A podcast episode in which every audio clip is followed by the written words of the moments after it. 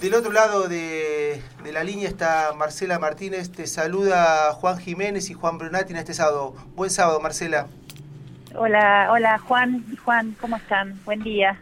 ¿Qué tal, Marcela? Eh, mira, para empezar queríamos preguntarte, bueno, en este contexto de, ¿no? de, aislamiento en que la escuela ha, incursionado por, por la imposibilidad de encontrarse, ¿Qué, te parece? ¿Qué experiencias de lo presencial pueden ayudar a pensar este momento virtual de hoy? Bien, bueno, mira, este, me parece que, lo primero es tratar de ponerle palabras a, esto que estamos experimentando y, y, que yo lo estoy llamando, estamos transitando un acontecimiento en el contexto de un cambio de época. Y digo un acontecimiento, bueno, no es una palabra cualquiera, es una palabra que tiene tradición en la filosofía política y yo sigo en esto algunos pensadores italianos como Mauricio Lazzarato, que dicen que, bueno, lo que, lo que te trae un acontecimiento, lo que te pone este, en evidencia es lo que la vida tiene de insoportable. Pero a su vez, y esta es la, la condición paradójica, agridulce del acontecimiento, es que también abre a, bueno, a, la posibilidad de crear modos de vida. A mí me parece lo que yo estoy viendo, yo últimamente también estoy trabajando con docentes en la provincia de Buenos Aires, este, me preocupa un poco eh, una cuestión de agotamiento, de cierta tristeza, frustración, que veo como, como tonalidades emotivas muy, muy presentes este, de mucho extrañamiento de los encuentros presenciales, de los docentes, también de, si bien ya tenemos varios meses transcurridos, digamos, de, cierta incertidumbre o, de sentir que no estamos pudiendo desplegar los mejores recursos en muchas ocasiones pero a su vez veo eh, la escuela con una potencia comunitaria este, muy, muy plantada, muy marcada, muy marcada. En, en, ese sentido quiero destacar algo que, que, también venimos observando, que es, por ejemplo, la, toda la resignificación de la figura de los preceptores y las preceptoras, ¿no? como, como figuras de enlace, como este, cuidando los vínculos, que me parece que hoy es, para mí hoy siempre lo fue, siempre pensé que esa es una enorme potencia de la escuela, ¿no? La escuela tiene esa, esta capacidad de democratizar, de, plantear este un plano ético entre las personas, ¿no? Que nos permita reflexionar esto, ¿no? Sobre cómo vamos a vivir juntos. Pero me parece que hoy esta potencia es muy marcada y veo experiencias institucionales muy impresionantes en ese sentido, de de ir a la búsqueda de los chicos y de las chicas, de una insistencia de sus docentes, de los equipos de conducción por, por conectar, por, por seguir asegurando el derecho a la educación, por recordarles que, que la escuela, bueno, es uno de sus lugares en el mundo. Lo que pasa es que, bueno, hay, acá hay algo que, que tiene que ver con una inequidad en la distribución de acceso a, los bienes tecnológicos que es insoportable, es insoportable. Este celebró muchísimo el decreto presidencial del día de ayer, este, lo veo con, mucho entusiasmo que hayan tomado esa medida. Este, pero bueno, eso es absolutamente frustrante, ¿no? Sabemos todos los que los que estamos trabajando en educación que buena parte de la población cuenta con un celular compartido entre cuatro o cinco integrantes de la familia. Los docentes te hablan ahora de cierta vida nocturna de la escuela, porque a veces es por la noche, cuando los chicos y las chicas pueden entregar sus tareas, porque es cuando les toca el turno con el celular, digamos, es, es muy arduo, es muy arduo, ¿no? Este, lamentablemente los medios masivos de comunicación, si bien yo creo que hay muy buenas producciones en radio, en televisión, creo que no, no han logrado tener este niveles de popularidad todavía. Eh, una pena, por ahí tal vez tengamos en ese caso una vía para seguir explotando hasta que tengamos una sociedad más justa en términos de, acceso a los bienes culturales. Marcela, Pero, sí, no, dale, dale, dale. No, no, digo simplemente eso como, como un cuadro de situación de lo que yo veo en mi trabajo en, contacto con, con los docentes. Dicho sea de paso, sabemos que, que quienes trabajamos en educación hoy estamos eh, estallados, ¿no? Este, los tiempos de trabajo se han ido, ya son un poco ingobernables. Este, bueno, mi sensación es que trabajo 24/7, qué sé yo, y, es compartida, ¿no? Totalmente. creo que haces una, una, radiografía perfecta de la, de la situación de que, que, estamos atravesando en la provincia de Buenos Aires y creo que en, varias de las provincias del país, me parece muy claramente. Y yo en este sentido vos eh, ponías de alguna manera, bueno, hay, hay una ruptura de esta arquitectura escolar conocida, o entendemos que va a haber una ruptura o algo esto será un momento, bueno, puede ser bisagra en algunos, en, algunos conceptos que nos ayude a, pensar la escuela que viene.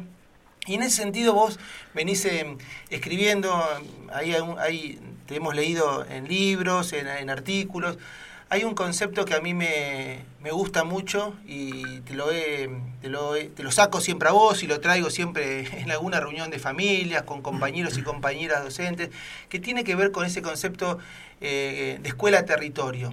De escuela-territorio que a mí me, me, me, gusta mucho y de alguna manera, ¿por qué nos gusta a mí y a compañeros y compañeras? Porque en una escuela de gestión social justamente intentamos generar esa trama relacional que vos de alguna manera pones en, en cuestión, no, relacionás al territorio y lo alejás de la parte del territorio como un lugar asignado a la escuela. Y me pregunto, yo, ¿cómo, cómo, cómo es posible eh, eh, llegar a, a, ese concepto eh, en la masividad, en que, en que pueda ser una oportunidad para esa escuela estándar o de alguna manera de edificio, ¿sí? se convierta en esta, en esta trama relacional en donde juegan otras formas y ese territorio se empieza a construir conjuntamente con la comunidad y con la escuela? Eh, yo estoy muy de acuerdo con vos, Juan, en que, mm, en que tenemos una oportunidad histórica de interpelar profundamente a una gramática escolar que, que me parece que viene evidenciando sus límites hace un tiempo, por eso yo hablaba de que estamos transitando un acontecimiento en el marco de un cambio de época. el cambio de época, por supuesto, precede este acontecimiento y, muchos de nosotros, y ustedes creo que son son especialistas ¿no? en, en, hacer otros tipo, otro tipo de escuela, conozco, conozco la construcción maravillosa que, que hacen. Eh, a mí me parece que tenemos una oportunidad histórica. ¿Cómo se aprovecha esa oportunidad histórica? Este, animándonos a interrogar profundamente nuestras las representaciones que integran la subjetividad pedagógica más convencional. Yo veo, este, veo, veo, te diría, como dos procesos en simultáneo, ¿no? Veo por un lado eh, frustración, desconcierto y veo también como un interés por, por salir al encuentro. A mí me parece que la escuela en general, la escuela secundaria en particular, no tiene tarea, muchas tareas más interesantes que la capacidad de interrogar el mundo eh, que compartimos con los chicos y las chicas. Y ese mundo no se interroga en el aire, no se interroga desde los estantes de una biblioteca, sino que se interroga pisando un suelo determinado. Y ese suelo determinado es el lugar en el que está la escuela. Y la escuela tiene que, si no sirve para eso, si no sirve para que le pongamos nombre a los procesos que vivimos, y no sé, estamos como como, como desperdiciando, ¿no? Desperdiciando una ocasión de, construir sentido con, con, los nuevos, como dirían Arendt, con los que van llegando. Eh, ahora, ¿cómo se hace eso? Bueno, me parece que se hace cuando podemos soltar amarras de, de, de ceñirnos a, a, que somos profesores, profesoras de una materia, a que lo que tenemos que enseñar son los, los contenidos que integran las unidades de nuestro programa. Tenemos que, que poder soltar algo de eso. Creo que, sobre todo en este contexto, tenemos que pensarnos como mínimo como un área, como un área de conocimiento con, con nuestros colegas. Eh, tenemos que transitar esa herida narcisista de que muy muy propia no de la subjetividad pedagógica de sentir que bueno que tenemos que enseñar y, que somos nosotros y que además somos nosotros quienes tenemos que evaluar no y todas esas cosas eh, que hemos aprendido en el dispositivo y que me parece que, que, que no nos sirven mucho en esta ocasión ni, ni nos vienen sirviendo hace rato, ¿no? Eh, y que tenemos que, mm, que, asumir un posicionamiento ético, político, pedagógico. Y eso supone ponerle nombre a, a, lo que ocurre en la sociedad que vivimos, digamos, no... Este, y, y bueno, fomentar, pertenecer, alimentar espacios colectivos de pensamiento. Bueno, ¿cómo vamos a llevar adelante? Somos los docentes, las docentes efectuamos el derecho a la educación de, los chicos y las chicas. Bueno, ¿cómo, qué quiere decir eso en este lugar en el que estamos ahora? ¿Qué quiere decir efectuar el derecho a la educación? ¿Cómo, ¿Cuáles son los recursos que disponemos en este lugar en el que estamos parados, en el que tenemos nuestro cuerpo? Cómo, de qué se trata esto, de qué se trata, es el, es el WhatsApp, es la entrega de, es la entrega de alimentos, es, no sé, generar algún tipo de, de, de, red y de encuentro eh, garantizando las distancias para no enfermarnos, ¿cómo es? ¿Cómo es esto? Y esto no tiene una respuesta de antemano, por eso pensar la escuela como un territorio y eh, digamos que yo entiendo que, que, hay colegas a quienes los desestabiliza porque es, es, algo indeterminado, ¿Cuál, cuál es la potencia de este territorio en el que estamos. Y esa respuesta nunca se puede responder de antemano. Eh, eso se sabe cuando vemos la potencia de lo que construimos. Me parece que el mayor obstáculo que yo vengo advirtiendo es este, cuando nos ponemos muy resistentes cuando, cuando queremos reproducir lo conocido, cuando queremos tratar de seguir haciendo escuela de la manera más parecida a la escuela edificio, que es como para mí como la contrafigura de la escuela territorio. Lo que yo veo es que cuando nos colocamos desde ahí, nos desgastamos muchísimo, nos frustramos un montón y lo que terminamos comprobando es la imposibilidad de esa reproducción. Entonces, cuando no podemos reproducir, y bueno, nos queda crear, ¿no? Claro. Este, esto no es idílico y esto este no es fácil y, y bueno, y hay que pensar, este, yo creo que, que los docentes somos trabajadores de la cultura, ¿viste? Y, y que somos muy capaces de pensar y de ponerle nombre a, a, la, a la situación en la que llevamos, en la que trabajamos. Creo, creo mucho en eso, creo mucho. A, mí me gustó mucho esta idea que vos eh, planteaste de, eh, digamos, de interpelar cierta subjetividad pedagógica, no sé si decirlo eh, extendida o no sé, pero digamos... Convencional, convencional, tal vez, es la convencional, anclada por ahí en, en, en, lo conocido, en cierta, qué sé yo, ciertas, ciertos lugares que como vos decís hemos aprendido o, hemos transitado como estudiantes. Y ahí hay algo interesante, porque creo que desde acá nos, nos planteamos humildemente esa tarea que es justamente poner en cuestión esa subjetividad eh, convencional. Entonces, la pregunta es, eh, ¿hay algo de lo burocrático, administrativo, tal vez, que hay que, que, que, digamos, hay que quebrar y hay que tratar de, de digo, imaginar eh, despojándose un poco de esa, de esa mirada administrativa, convencional, burocrática tal vez de, de, la educación.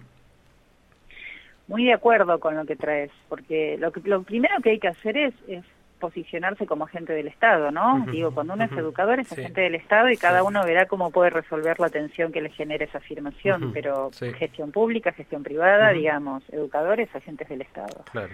Y eso supone que tomo decisiones, o sea, no somos una correa de transmisión eh, inmediata de la macropolítica a la construcción situacional. Ahí en el medio, eh, la verdad es que inclusive la normativa existente actualmente eh, nos brinda muchísimos, muchísimos aspectos de los cuales nos podemos colgar en el mejor sentido de la palabra para tomar decisiones, ¿no? Eh, lo que pasa es que a veces esto se ve con un poco de temor, ¿sabes? Este, Se ve mm. con temor esto de tomar decisiones que uno puede argumentar, que tiene que tomarse el trabajo de, de poder este, relacionar con, con el marco normativo, y pero esos, esos resquicios existen y de hecho hay muchas escuelas que lo hacen. Pero digamos educar es un acto político siempre este por acción o por omisión. Y coincido muchísimo en que hay una inercia del sistema este que no que no ayuda no eh, yo estaba muy contenta aquí en Cava este porque se había cambiado el tema de la evaluación por por un informe este digamos valorativo de, de bueno de la trayectoria de los chicos de las chicas en este tiempo y bueno, y el sistema en cualquier momento vuelve a desempolvar la evaluación como, como nota numérica, con, con todo el despropósito, yo no sé ya ni qué, ni, qué, qué quieren decir esos números en este momento, ¿no? ¿Qué quieren decir? ¿Qué quieren decir? Este, Pero bueno, son cosas que dan seguridad, Juan. Este, Como dice mi, mi, mi, querido amigo Barucha Espinosa, es uno de mis amigos intelectuales más queridos, lo que existe persevera en su ser. Y digamos, lo que uno tiene que esperar es que la inercia sea eh, la condición del movimiento primera.